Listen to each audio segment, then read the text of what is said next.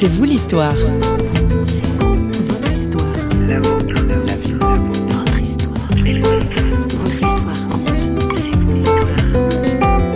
Ça se passe à la maison, ça se passe euh, un petit peu quand j'ai du temps, donc ça peut être le matin, l'après-midi, tard le soir. Et puis euh, ça n'a rien de très romantique, j'ai pas de plume doigt avec un beau parchemin, je travaille sur un portable.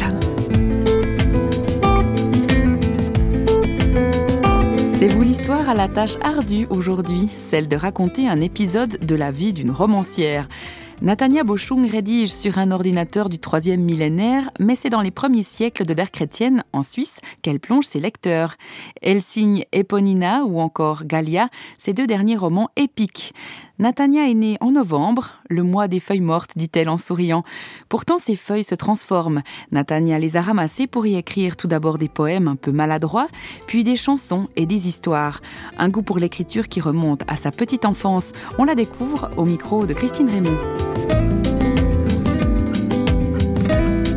C'est vrai que j'ai toujours eu du plaisir à écrire depuis toute petite, je crois, à partir du moment où j'ai commencé à, apprendre le vocabulaire, euh, à pouvoir euh, tenir une plume et puis tracer des mots, j'avais envie d'exprimer quelque chose déjà parce que j'aimais beaucoup les histoires. Comment est-ce que sont nés ces romans historiques? Est-ce qu'il y a eu un, ou des éléments déclencheurs? Alors oui, en fait c'était presque accidentel au départ. Donc j'avais déjà publié trois romans qui n'étaient pas euh, proprement parlés historiques.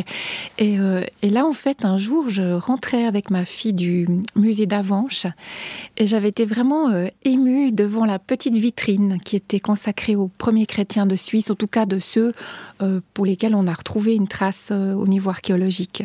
Et puis j'en ai simplement parlé à mon mari et puis lui, il m'a lancé cette boutade. Il m'a dit, ben, fais-en un roman. Et puis là, je l'ai regardé, je lui ai dit, mais écoute, tu te rends absolument pas compte du travail que ça représente de, devoir fouiller dans l'histoire. Moi, je suis pas historienne de formation, même si j'ai fait un cursus euh, de latiniste. C'est quand même un monde euh, inconnu pour moi. Et donc, euh, en fait, D'abord, j'ai balayé cette idée de la main. Et puis, ça a fait son chemin parce que d'une part, moi, j'aime beaucoup lire les romans historiques. Et là, euh, petit à petit, je me suis dit, ben, je vais aller choisir des livres sur la période, je vais un petit peu m'immerger dans, dans cette fin de l'Antiquité en Suisse. Et puis, euh, en fait, assez rapidement, euh, l'idée, la trame de base s'est imposée. Et puis, c'est comme ça que c'est parti.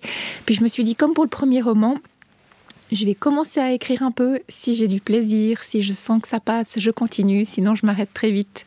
Et en fait, euh, malgré oh, des, moments assez difficiles où je me demandais comment j'allais me documenter, comment j'allais pouvoir résoudre certains problèmes au niveau de, toute la logistique que ça représentait, de pouvoir me représenter cette époque, ben, finalement, je me suis prise au jeu. Et puis, ça fait un énorme plaisir que je me suis lancée dans cette aventure. Et comment est-ce qu'on choisit un personnage? Est-ce qu'il s'impose de lui-même? Est-ce que c'est une projection de, soi-même. C'était comment pour vous à ce moment-là? Alors d'abord, euh, ce qui s'est imposé à moi, c'était l'idée d'une femme. Euh, parce que j'avais envie de rendre hommage aux femmes, et aux femmes anonymes en particulier, toutes celles qui ont pu euh, marquer l'histoire comme mères de famille dont on ne parlera jamais.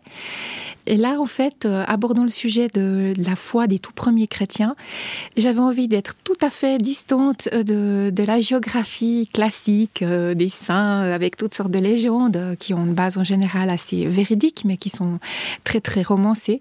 Et puis j'avais envie d'avoir un personnage qui soit très proche finalement du peuple, et je dirais proche de la femme d'aujourd'hui, malgré la distance dans le temps, quand même une femme qui vibre, une femme qui, qui passe dans une époque troublée.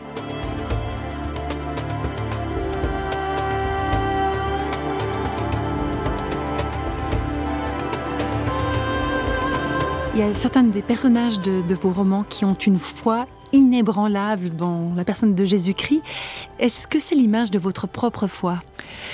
Euh, Oui, dans le sens où elle est fondamentalement, je crois, euh, ancrée dans la rencontre que j'ai faite avec Jésus-Christ. Et en même temps, euh, c'est des personnages qui sont, qui sont vulnérables, qui ont des moments de doute, et ça aussi, ça me ressemble.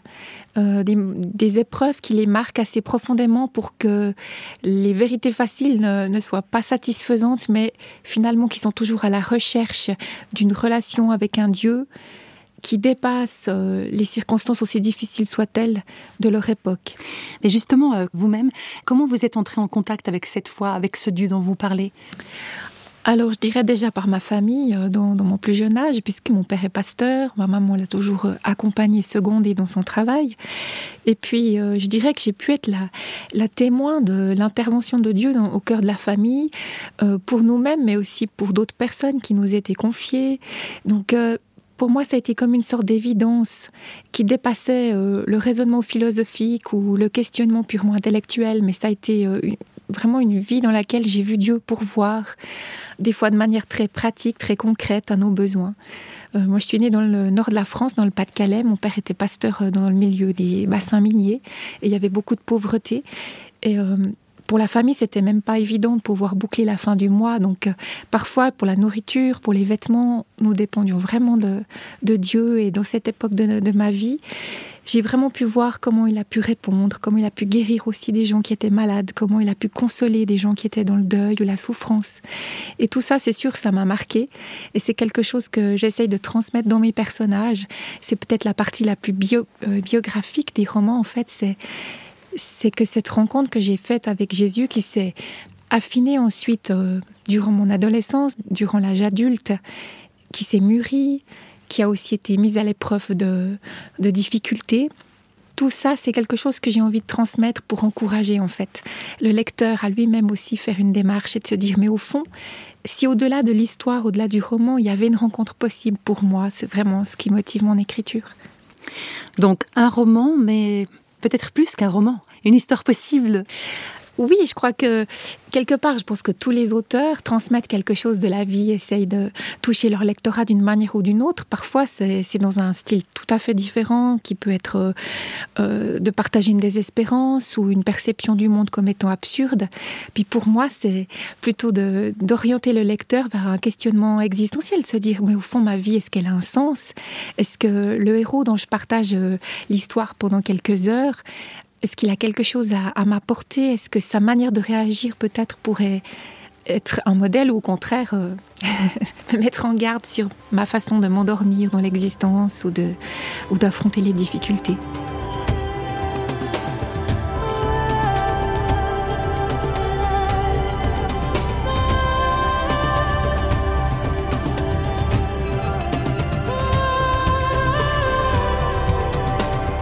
L'époque hein, du roman.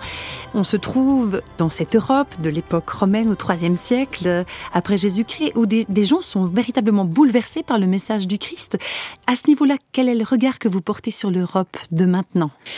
Alors je dirais que il y a certains points communs entre l'Europe à l'époque, l'Empire romain, et puis euh, notre époque, bien qu'il y ait des grandes différences. Alors je dirais, les points communs, c'est une immense palette d'offres spirituelles.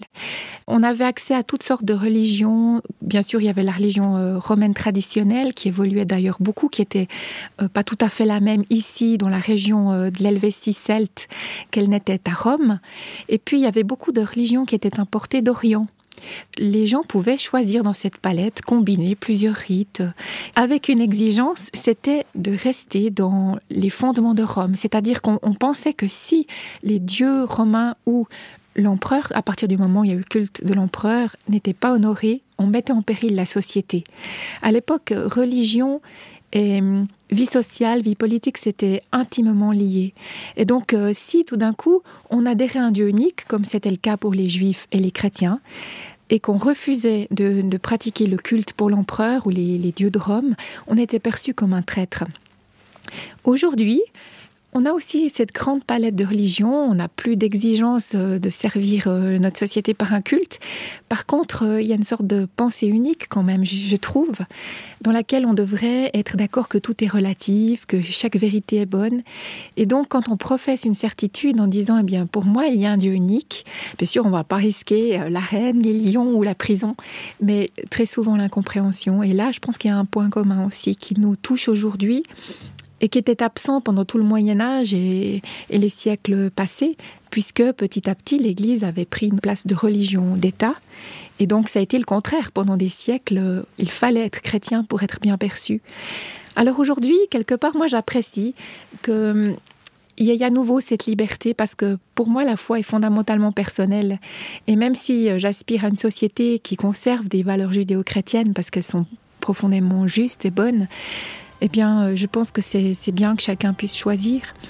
Et je suis heureuse qu'on ait encore cette liberté dans notre pays, ce qui n'est pas le cas partout dans le monde.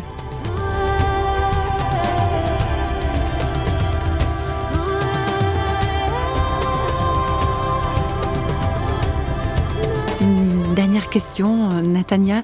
Vous citez aussi dans votre biographie euh, l'athlète Eric Liddell, qui est en fait le héros du film Les chariots de feu, qui disait Quand je cours, je ressens son plaisir. Il parlait du, du plaisir de Dieu. Et vous faites une sorte de parallèle entre lui et votre plaisir d'écrire. Quand j'écris, je ressens son plaisir. Est-ce que vous pouvez expliquer ça? Alors je dirais que je ressens à la fois le plaisir de Dieu et mon plaisir en lui.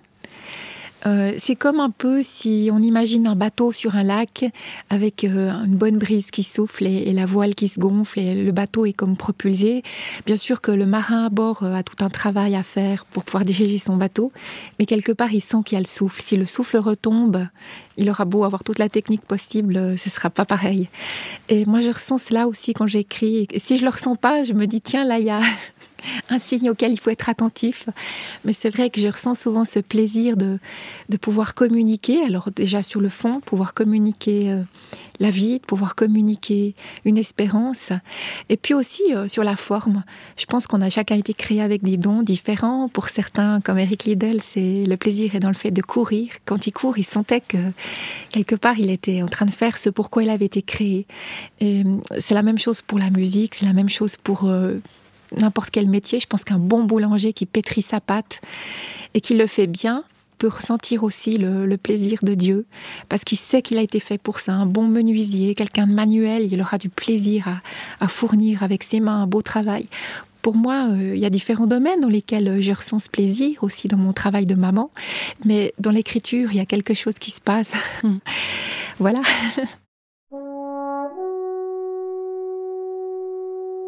Elles arrivent au printemps sur les ailes du vent par les routes de l'air. Drôle de géométrie, c'est un fil qui les lie dans leur vol angulaire. Tout unis à la chaîne derrière loi capitaine qui connaît le chemin. Le nid originel, la toundra les appelle et guide leur instinct.